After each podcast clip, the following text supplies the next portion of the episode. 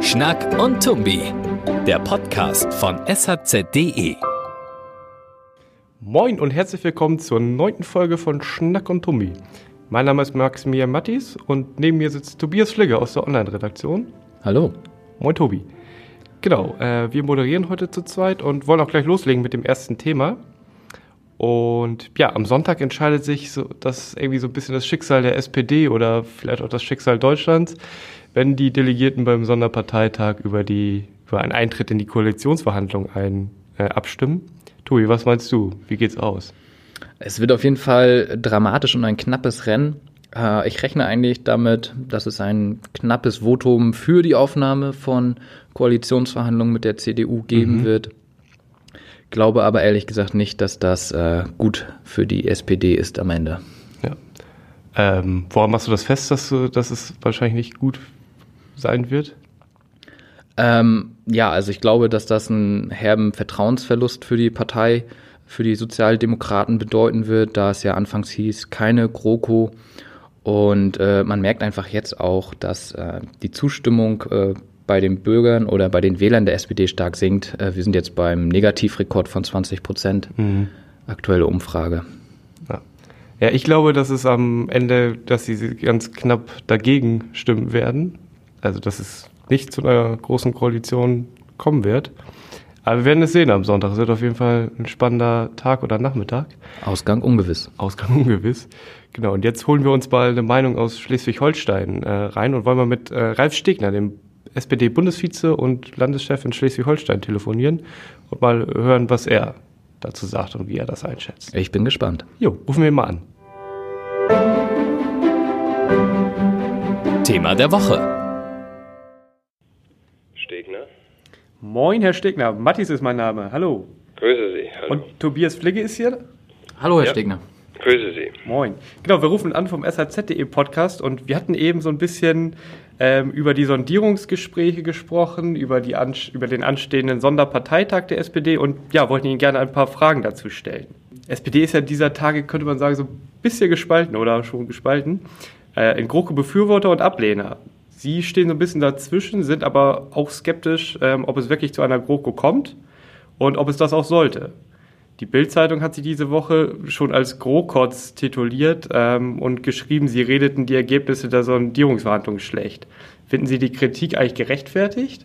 Nein, das ist alles großer Unfug und nebenbei bemerkt auch keine journalistische Meisterleistung, äh, mit persönlichen Angriffen unter der Gürtellinie Leute zu attackieren, die sozialdemokratische Positionen vertreten. Aber das beeindruckt mich jetzt eher weniger. Ähm, ich bin skeptisch, was große Koalitionen angeht und ja. Wir hatten am Wahltag gute Gründe zu sagen, 20,5 äh, Prozent und äh, Minus für die SPD und minus 14 Prozent für die Partner der Großen Koalition sind, weiß Gott, kein Aufruf für ein Weiter so und unser Platz in der Opposition. Mhm. Was sich aber getan hat seitdem, ist, dass die Sondierungsbemühungen der schwarzen Ampel, die da über Wochen stattgefunden haben, CDU, CSU, FDP und Grüne, gescheitert sind und die ganze Republik sieht, ohne die SPD läuft nicht. So, nun hat der Bundesparteitag im Dezember gesagt, okay, in dieser Lage können wir uns äh, deren Aufforderung des Bundespräsidenten nicht entziehen, dass man vernünftig redet mit den Parteien mhm. und dass wir Sondierungen machen sollen.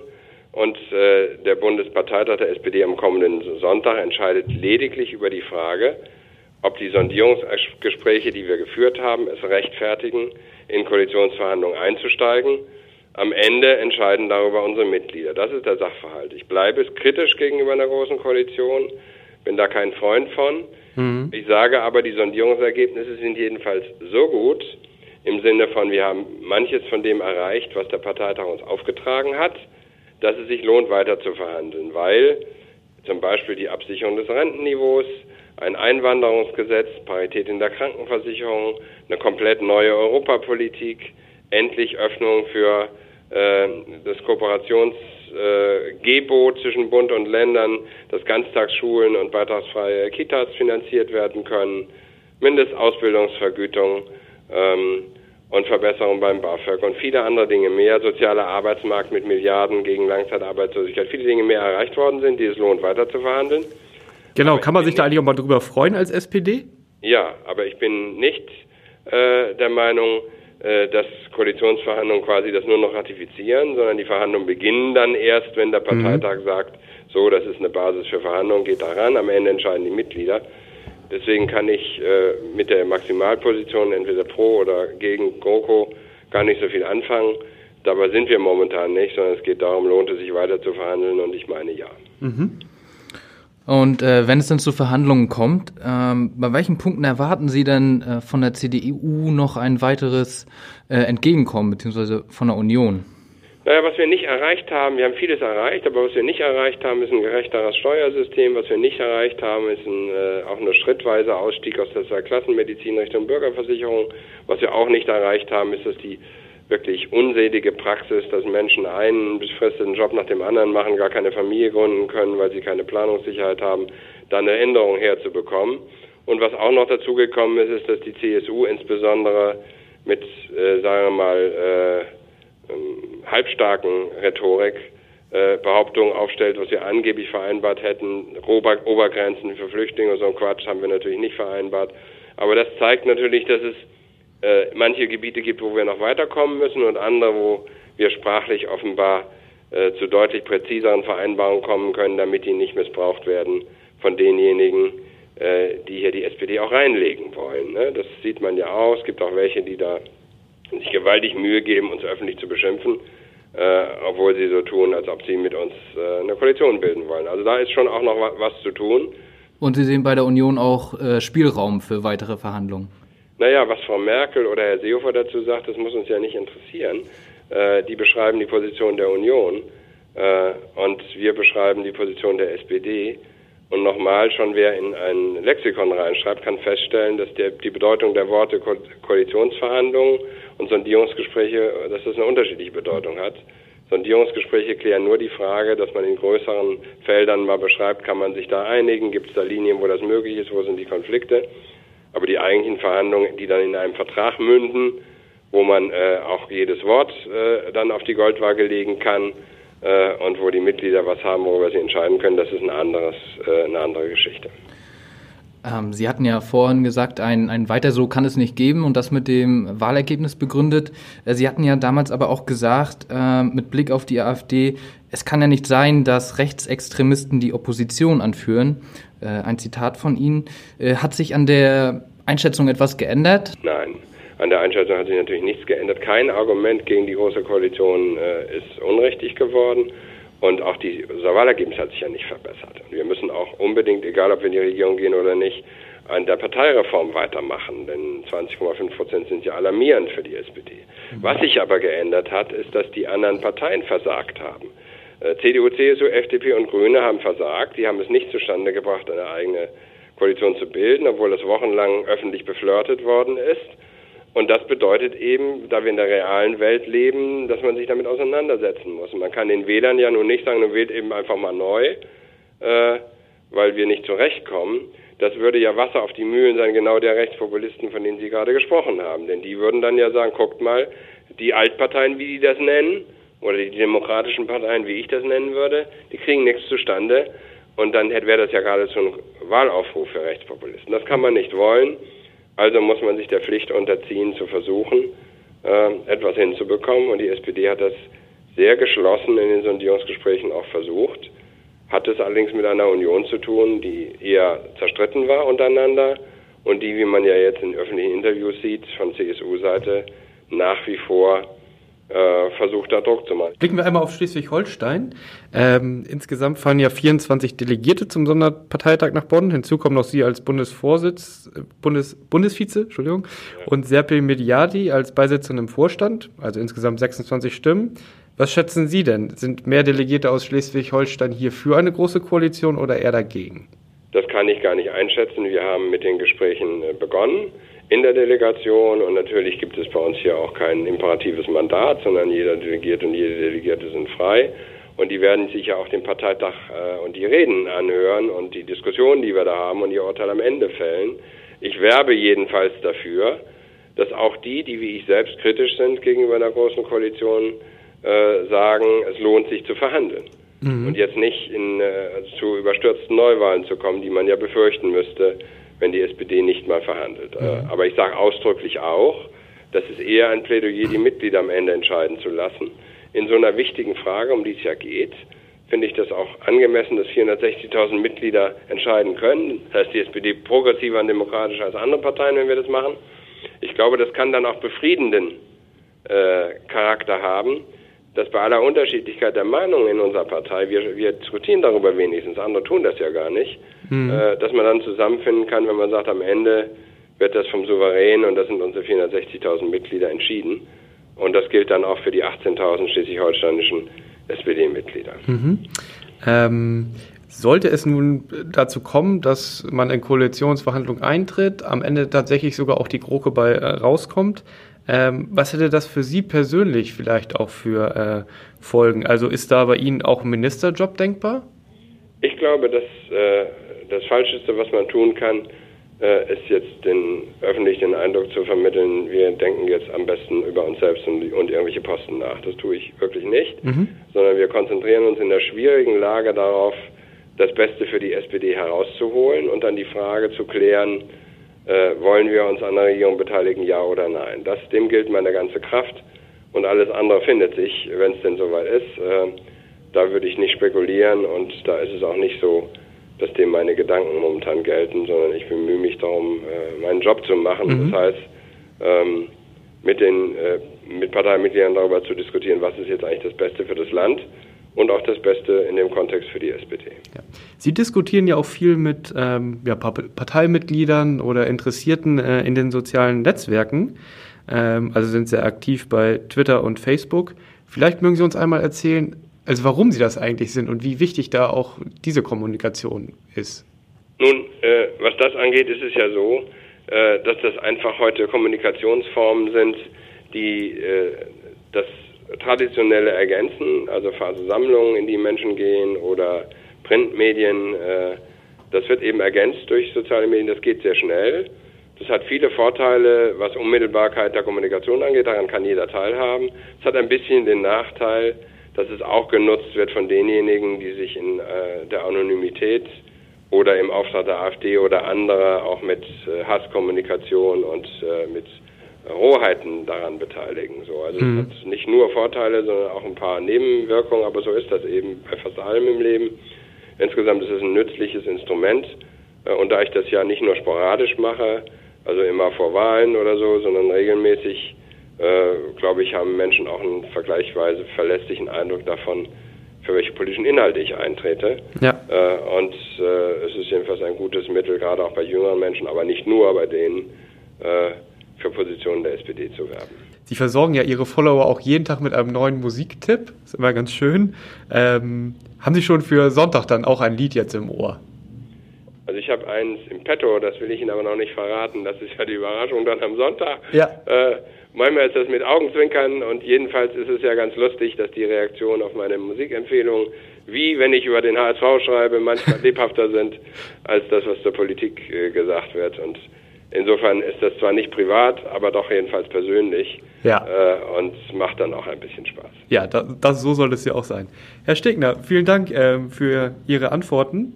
Danke Ihnen. Und dann, ja, gute Nerven am Sonntag. Danke, bis dann. Dankeschön. Tschüss. Danke, ciao. Kommen wir zu unserem nächsten Thema. Äh, ein Thema, das uns eigentlich immer eher über Polizeimeldungen äh, in der Redaktion über den Weg läuft. Und zwar geht es um Cannabisanbau. Ähm, das war diese Woche ähm, ja ein großes Thema. Was, was war passiert, Max? Ja, und zwar geht es darum, dass ein kanadisches Unternehmen, eine kanadische Firma, Nurewe heißen die, die ihre Deutschland-Niederlassung auch in Hamburg haben, ähm, in Bad Bramstedt planen, ein Hochsicherheitslager für medizinischen, medizinisches Marihuana äh, zu bauen. Das ist ja seit letztem Jahr im März äh, zugelassen in Deutschland. Also Patienten mit äh, schweren Krankheiten oder dollen Schmerzen können halt das von der Krankenkasse bezahlt bekommen, eine Cannabis-Therapie. Äh, muss nicht bezahlt werden, aber kann. Und genau, dieses Unternehmen will halt ähm, im, ja, viel Cannabis aus Kanada importieren äh, und das dann hier an die Apotheken äh, verkaufen und das soll dort in Bad Bramstedt gelagert werden. Aber nicht nur in Bad Bramstedt, äh, auch in Neumünster schlägt das Thema Wellen. Genau, komischerweise, komischer Zufall, äh, ist zeitgleich wurde, gibt es Gerüchte darum, dass äh, in Neumünster eine große Plantage für medizinisches Cannabis ähm, errichtet werden soll. Also dann bräuchte man es ja nicht mehr importieren, weil wäre ja vor Ort. Genau, das ähm, ja, stellt sich jetzt irgendwie die Frage, wird das dort, diese Region Neumünster, Bad Bramstedt an der A7, blühen dort bald die Hanflandschaft? Also interessantes Thema auf jeden Fall. Ja, interessante Entwicklung. Ähm, wir sollten da einmal unseren Kollegen Christian Lipovsek dazu schalten. Der ist nämlich Redakteur beim Holsteiner Kurier in Neumünster und hat sich mit dem Thema ebenfalls intensiv beschäftigt. Aufreger der Woche.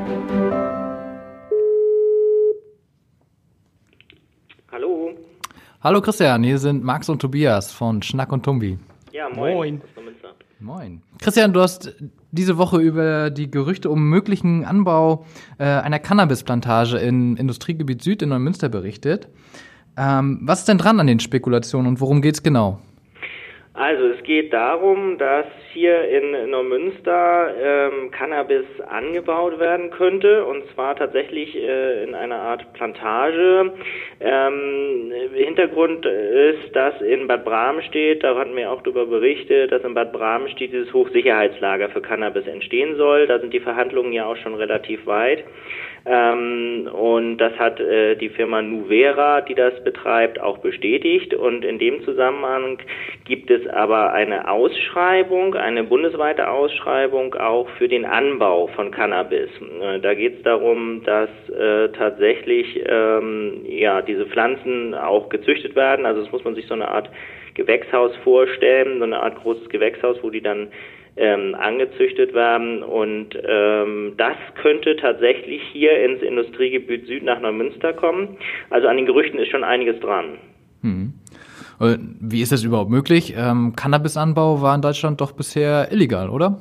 Cannabisanbau war bisher illegal, da gab es ja eine Gesetzesänderung ähm, und jetzt gibt es halt diese äh, Cannabis-Agentur auch, die da angesiedelt ist beim, jetzt muss ich mal gucken, Bundesinstitut für Arzneimittel und Medizinprodukte, also sie ist angesiedelt beim Bundesinstitut für Arzneimittel und Medizinprodukte und ähm, die gibt eben entsprechend äh, oder hat im Juni 2016 äh, eine Cannabis-Monographie produziert ähm, bzw. herausgegeben, veröffentlicht und ähm, entsprechend gibt es jetzt ein Losverfahren, äh, das ist auch schon abgeschlossen und da hat sich die Firma Nuvera auch daran beteiligt.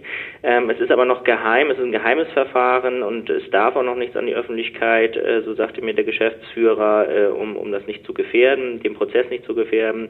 Ähm, wer jetzt da gewonnen hat, das soll sich nach unseren Erkenntnissen hier äh, so Anfang Mitte März entscheiden. Ah ja. Und das Thema ist ja nicht ganz unumstritten. Wie sehen das die Neumünsteraner so? Also ähm, die Neumünsteraner an sich, der, der wusste das so noch gar nicht. Ähm, es ist so, dass also die Ratsversammlung im Herbst letzten Jahres einem Grundstücksverkauf zugestimmt hat im Industriegebiet Süd in äh, nicht öffentlicher Sitzung, ähm, wo es darum ging, das Gelände dann an diese Firma Nuvera äh, zu verkaufen, ähm, mit der Option, dort diese äh, Plantage anzu, äh, anzulegen. Ähm, und äh, insofern sind die Politiker darüber informiert, aber auch da wurde Stillschweigen vereinbart, äh, weil es eben noch nicht feststeht. Also es kann natürlich auch jetzt alles nochmal platzen. Diese Cannabisblase kann noch platzen, wenn eben ähm, ein anderer Anbieter den Zuschlag bekommt auf äh, Bundesebene oder eben Nuvera auch sagt, äh, wir haben vielleicht doch noch ein geeigneteres Grundstück irgendwo anders äh, gefunden und äh, machen das dann dort. Mhm. Also wenn alles glatt geht, wird in Neumünster geerntet und in Bad Bramstedt gelagert.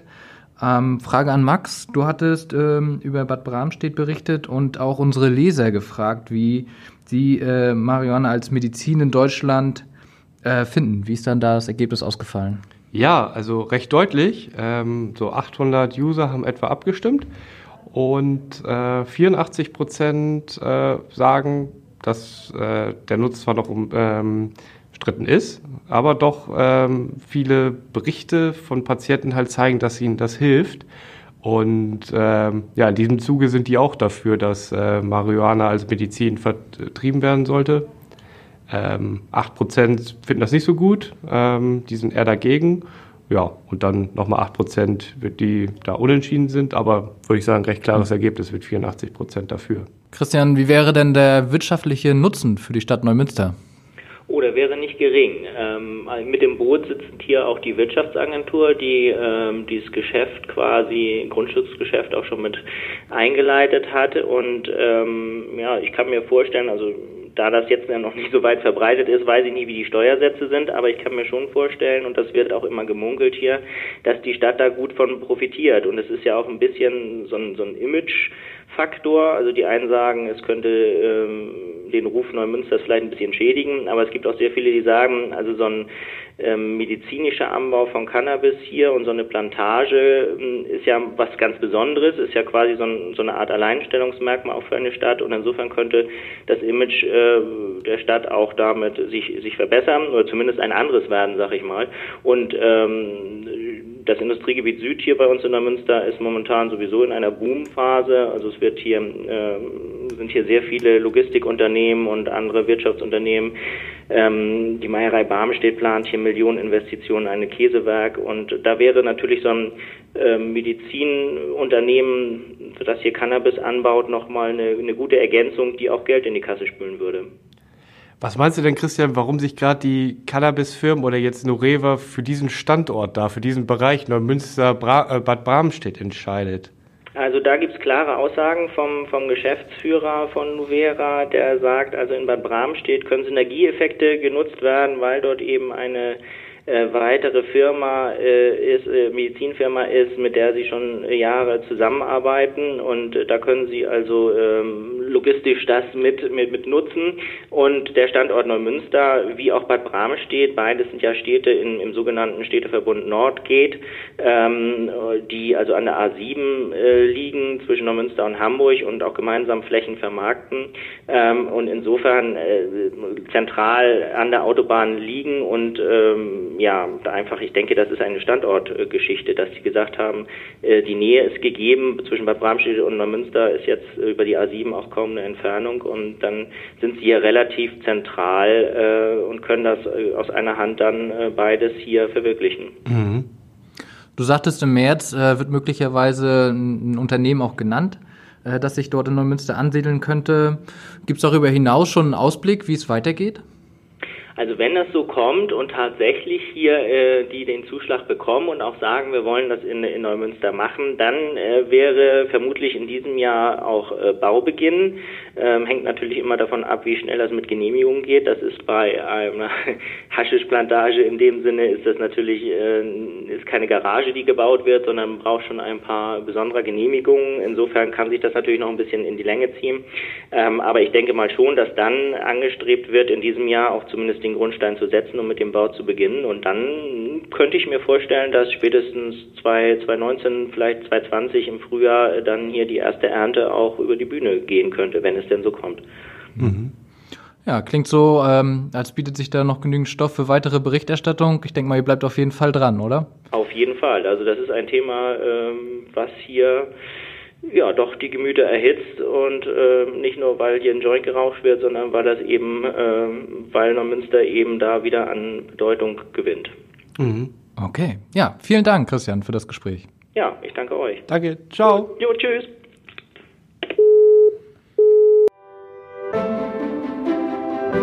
Das bringt die kommende Woche.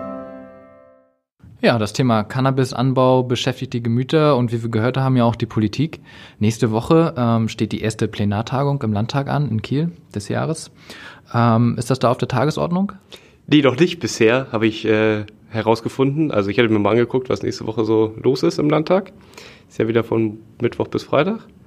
Ja, genau, beim Cannabis geht es noch nicht. Aber ein anderes Thema, was auch äh, immer so ja, doch verschiedene Meinungen, glaube ich, hat. Äh, und zwar fangen, vielleicht fangen wir einfach mal so an. Mit wie vielen Jahren hast du deinen Führerschein gemacht, Tobi? Da war ich 18. 18. Also vor zwölf Jahren. Oha, schon ein bisschen her. Stimmt. Ja, also als ich Führerschein gemacht habe, das ist noch nicht auch lange her, äh, aber nicht ganz so lange wie bei Tobi. Und äh, da konnte man das schon mit 17 machen und habe ich auch gemacht. Also begleitetes Fahren mit 17 Und ja, ein Jahr lang mit meinen Eltern äh, hin und her gefahren und ich fand das eigentlich ganz gut. Also ich habe da echt äh, Fahrpraxis gesammelt und manchmal noch so den einen oder anderen guten Ratschlag bekommen, manchmal auch zu viele Ratschläge. Aber das gehört äh, dazu. Und ja, was meinst du? Ist es besser, man fährt erstmal mit den Eltern oder gleich sich selber ins Auto setzen? Ähm, ich hatte die Möglichkeit nicht, das früher zu machen. Äh, ich glaube, dass das sinnvoll ist. Also man liest ja auch Studien, ähm, dass dort weniger Unfälle entstehen bei den Leuten, die das machen. Und von daher, äh, ich finde, da spricht eigentlich nichts dagegen. Mhm. Ja, und das finden, glaube ich, die, ähm, die CDU, die Grünen und die FDP auch, weil die haben jetzt einen Antrag eingebracht in den Landtag. Äh, da geht es um begleitetes Fahren ab 16 Jahren, äh, wo es schon Modellversuche in Niedersachsen und Brandenburg gibt. Also die das da schon ausprobieren und ähm, ja, jetzt will Schleswig-Holstein da nachziehen und da mitmachen. Und ähm, ja, mal gucken, wie da drüber debattiert wird, ob die anderen Parteien das auch gut finden ähm, könnte mir schon vorstellen, dass sie das ausprobieren zumindest. Darf ich dir mal ein Kompliment machen, Tobi? Oh, spricht eigentlich nichts dagegen. Du siehst heute wieder echt wieder umwerfend aus. Vorzüglich. Ja, danke. Kann ich nur gleichfalls sagen. Ja, das glaube ich, ähm, glaub ich dir jetzt nicht. Okay. Und nicht nur, ähm, weil wir eine Überleitung brauchen zum nächsten Thema. Nächste Woche ist nämlich auch der Tag des Kompliments. Und da haben wir schon Regel äh, diskutiert in unserer Themenkonferenz. Ähm, ja, weil das Thema Kompliment äh, ja in einer Zeit gerade ähm, aktuell ist, äh, nämlich in der MeToo-Debatte, mhm. äh, wo man sich auch schnell mal äh, vertun kann äh, im Ton und nicht genau. alle wissen, was man wann sagen darf. Genau, man hat irgendwie so den Eindruck, das eine oder andere Kompliment sollte man vielleicht lieber lassen, weil es komisch rüberkommt und gleich so in diese Ecke gestellt wird. Ne? Das ist richtig. Äh, zumal wir in Schleswig-Holstein auch eine Sexismusdebatte gerade haben. Ja. Der Lübecker Unternehmer Winfried Stöcker hat sich ja da in seiner Weihnachtsansprache etwas, äh, zumindest finden viele Leute, im Ton vergriffen. Ähm, zusammenfassend kann man eigentlich sagen, äh, dass er die Frauen, die in Hollywood Opfer von sexuellen Übergriffen wurden, selbst schuld sind, weil sie sich eben aufreizend kleiden. Mhm. Und ja, also das nehmen wir einmal zum Anlass, uns dem Thema näher zu widmen in der nächsten Woche. Ja, vielleicht kannst du noch mal äh, sagen, was wir da genau machen wollten. Ja, also mh, mm, wir planen da auch ein bisschen unsere Leser mit einzuziehen, mit einzubeziehen. Und zwar werden wir mal ein paar Komplimente in verschiedenen Kontexten vorstellen und äh, das zur Abstimmung stellen, äh, was okay ist und was nicht, was man als sexistisch oder übergriffig empfindet und was nicht. Ja. Ja, wir sind auf jeden Fall sehr gespannt auf äh, eure Meinung zu dem Thema. Richtig. Mal sehen, was dabei rauskommt, äh, was man noch sagen darf und was nicht. Ja, und ähm, reden wir vielleicht nächste Woche. Drüber. Sehr gerne. Genau. Ja, und dann sind wir auch schon am Ende des Podcasts äh, angelangt. Vielen Dank, Tobi. Danke, Max. Und ja, wir wünschen euch ein schönes Wochenende und sagen bis nächste Woche. Bis nächste Woche.